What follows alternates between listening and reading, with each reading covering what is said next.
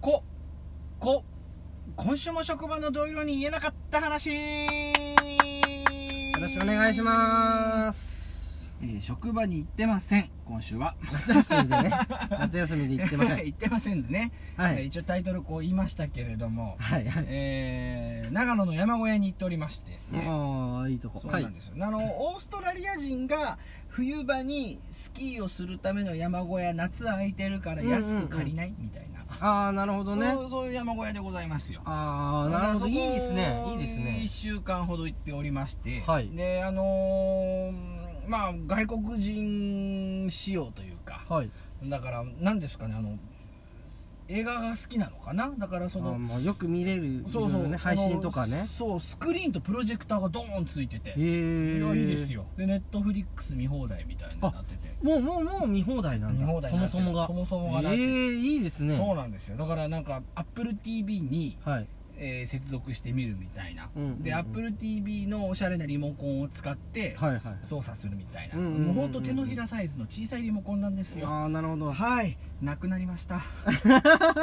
初日にどっか行きました早いわ あー子供が大興奮で「ドラえもん見れる」って言ってたところまでは覚えてるんですけれども、はいはいえーどっか行きまして確実に子供なくしたね、はいお子様に聞いてもどこにあるかというのがわからないとおっしゃるんでございますね、はいはいはいただただでございます世の中の親御さんにアドバイスさせていただきたいほリモコンとかキーホルダーとかクレヨンとか小さい小物がなくなった時う、うん、ソファーを持ち上げても見つからなかった場合は 100%100% の確率でソファーの溝にあります えーあるんでございますよソファーの細いとこでそうそうソファーの水ね見えないところね、はいはいあんまり手を突っ込みたくないところね、うんうんうんあそこにあのドラえもんのポケットみたいな4次元空間が広がっておりましてあそこに物を入れる業者ってどこの家にもいますよね いるのよでそこに、ね、山小屋のソファーにもですね、はいえーもう例外なくでございますように、 はいはいえー手突っ込んで右左右カツって当たりましてです ねあったっつってもうもうもうもうもうお子様には黙ってですよもううん子供が寝た後に映画三昧してやったわけでございますけれどもはいはいはいまああのー山小屋で見たのが、うんえっと、ザ・ファイブ・ブラッズという ほ映画でございまして今アメリカで大ヒットしていてでファイブブラズって5人のブラッド血なんですけれども、はいえっと、ベトナム戦争を一緒にたか戦った黒人兵士5人の物語なんですね、はいはいはいで今アメリカがそのブラック・ライブズ・マターっつってその黒人問題が今、えー火を吹いてる中はいは今いそれにタイミングがあってものすごくヒットしてるんですけれどうも、おーなるほどねあちょちょうどいいタイちょムうリーどタイなんムだリねーなんですよ、はいはいはいでベトナム戦争を一緒に戦ったブラッズ黒人5人ですね、うんまあ、そのうち1人はそのベトナム戦争で戦死してしまうんですけれどもあーなるほど、まあそのまあよ残った4人の黒人もうおじいちゃんですよ70近いおじいちゃんが、はいはいはいその亡くなった1人の仲間の遺骨をベトナムに探しに行く、そして戦争当時にはい見つけた金塊お宝ですよ、おーなるほどそれをその時埋めたやつを掘り起こしに行くっていう話なんですなるよほどねそれ絶対その4人とも金塊が目的でしょ、そうなんだよいや本当にそうなの本当にそう なんだよ金塊が目的だだかよねら結局そこもそこもあのー皮肉利かしてんの監督がだからなるほどもともとのベトナム戦争っていうのは共産主義と資本主義の思想理想の戦いみたいな言い方してるけれども、結局は戦争で金儲けしたい人がいっぱい周りにいたわけでございます、うんうんうんそれの構造と重ね合わせていて、うんはいはいうんもうとっくに終わったと思ってるベトナム戦争は今もあるんだぞっていうはいはい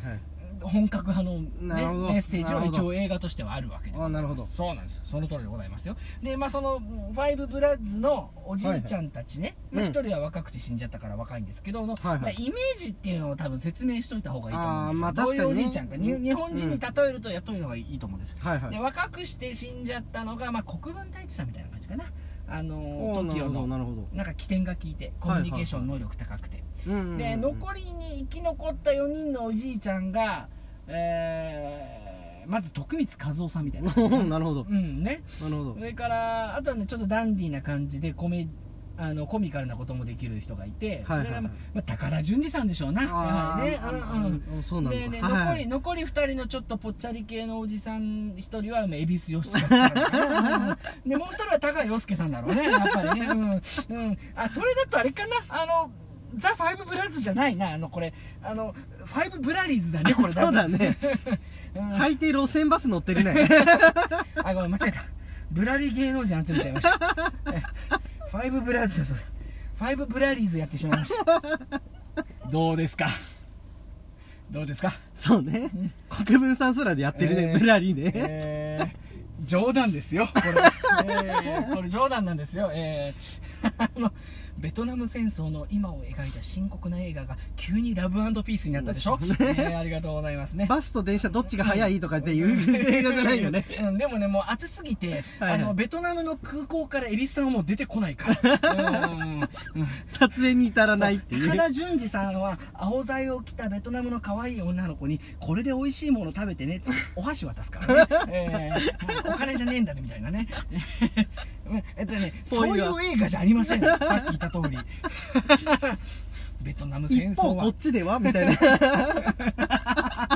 軽いナレーションねそうそう軽いナレーションが入るや つねプルルルルって切り替わるやつねそうそうそ違うよ果たしてどっちが勝ったのかで CM はまたがないよ違うそういうのじゃないよあの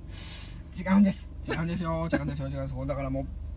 ねそのアメリカ国内の白人と黒人の戦いもありはいは戦争いでお金儲けしようとするアメリカやフランスの商人日本もそうですよそういう人たちとうん本気で平和活動する若者たちとの戦いでもあり、はいね、外国の都合で分断された北と南のベトナム人同士の戦いでもあったわけでございます、うんうんうんうんベトナム戦争ねでそのベトナムのジャングルの暗がりの中をですよその4人の黒人兵士たちが金属探知機を持ちながら、はいウィーンニニーンって言いながら、いはいその金塊を探すシーンがあるんですよ、ね、あーなるほどねそうそうそう探知機だからねずっそとうそうねそう音そうウ鳴ってィるねーンってなってでいよいよ、まあ、盛り上がってきたところですよ、はいはいはい映画的にも、うんうんお宝発見かみたいなところになるわけですよ、うんうんうんでそしたらあの暗がりで山小屋で僕もね映画見てるわけですけど、僕の耳元でもウィーンウィーンウィーンウィーンってなってるんですよなるほど何かが鳴ってる 4D だ 4D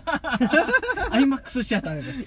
4DX かなうん 山小屋で 4D もう臨場感がすごいよあーなるほど耳元でウィーンってなってるんですけど、えね、やっぱ映画好きがうんいいるだけあるね山小屋本に当に蚊だよ蚊 そっちか私の耳元にいるのは金塊ではないそっちか蚊ですよそっちかモスキートでございますよ、はいはいはい映画の中では金塊を探してこっちは顔を探しております 本当にケールがこっちはもう耳元で顔顔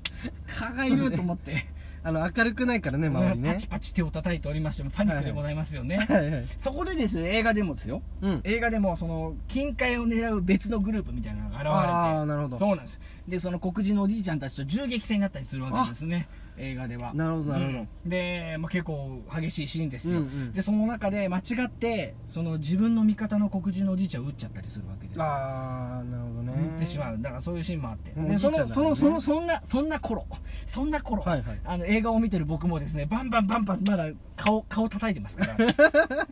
顔叩いてますからこっちでも戦いが起きている起きてるでそれででもね手応えがあってお手に手応えがあってヒットの感じがあってとうとうとうとうやったとついにやったぞとはいでついにやったぞとはあはあ言いながらですよこはいちらはいはあはあ言いながらですよもう電気つけて、うんはい電気つけてやったぞと思って電気つけたらソファーの上にね死んでいた虫はねはい蚊じゃなくてハエが死んでたんですおおなるほどお前を殺すつもりではなかった というセリフが映画と重なるっていうねなるほどね味方を殺してしまった黒人と蚊ではなく間違ってハエを殺してしまった僕の お前を殺すつもりではなかったを重なるというね そうねえー なるこれほどがこれが 4DX でございますよこれが 映画映画の臨場感体験がね映画の臨場感を体感するとはこういうことでございます 規模感が違うねということでございまし あたのですえねってことは周りに飛んでたのはハエだったってことですかえーいやあのね痒かったその後もずっとああ いるわまだいる わシャララララララララ今宵あなたを喋り倒したくていやいーやーなるほどねね確実にその後も刺されてんね刺され刺されてんですよしつこいんですよあー山小屋の川なかなかねあの昼間いないんだけど夜になると出てくるんですよああなるほどね昼はね網で開けててもいないぐらいなんですけど暑いから隠れてんのかなそうだからまあ、うん、そのね夜になると涼しくなって出てきててか、まあ、まあまたは映画を盛り上げに来てくれたからどっちかだと思うんですけれどなるほどね 俺らが行かなきゃっつって、うんまあ、ジャングル感出してやろうみたいな感じがあったんだと思使命感すげえなうかなりに かなりかなりにかなりにだからもう あのえ一ねそういうもう本当にブラッドを取られていたわけでございます おうま いおうまい 恥ずかしい恥ずかしい恥ずかしいそんな恥ずかしいこのポッドキャ スト、えー聞いてくださりありがとうございますありがとうございますえー、12分超ふざけてました ね、まあいつまでもふざけてんなと思ってると思いますけれども、はい40分ふざけてるやつがい ます、えーあのー あのーそうねこちらのポッドキャスト版はあのその40分の中からちょっと選んで、えーお話しさせていただいているんですけれども、はいはいはいえー完全版というのがそうですね今宵あなたを喋り倒したくて完全版っていうのがですね、はいあのリンク貼ってありますノートというサイトに上がっておりますので、はいはいそちらを聞いていただけるとですね、はいえー今このあのか加賀加賀映画を盛り上げてくれる山小屋を、はいはいえー一月いくらで借りれるかという話 が、えー聞けますはいんで、はいはいはいえー下世話なお金の話も聞けますんでね大事だよえーそれ大事だ よぜひね聞いて結構結構うん安かったですね結構安かったですね結構安かったおですね得ですこれずっと東京で家賃払ってるよりもみたいな感じになりますよね、はいはいはいはいそうでございますワーケーションでございますよこれかいやらの時本代当はに本当に行ってみたくな った、すごい行ってみたくなりましたそういう話もございますのでぜひ、はいえーポッドキャストの感想もいたいただきたいですし、はいえーノートの方も聞いていただければと思いますよろしくお願いしますということでえー、今宵しゃべり倒しましたのは感性と原田 D でしたさようなさようらありがとうございま今すセミ当たりませんでしたセミえあたドンってセミ当たりましたよね本当にええー